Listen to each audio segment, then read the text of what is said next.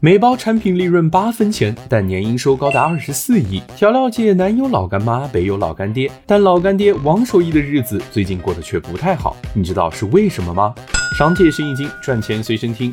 这位老干爹啊，就是王守义十三香。如果不是因为最近的科技与狠活，很多人都快忘记了这个异常低调的王守义。十三香一开始就是个家庭作坊，王守义和儿子在自家小院生产，然后到街边摆摊吆喝。和大多数老字号一样，这个阶段的王守义十三香靠着诚信经营和品质，逐渐从一个小摊长成了一个大工厂。等到儿子王银良接手之后呢，他就开始花大价钱打广告。十三香的广告不仅出现在地方台上，还出现在央视的黄金时段和春晚上，有优秀的产品打底，然后靠着央视的广告扩大影响。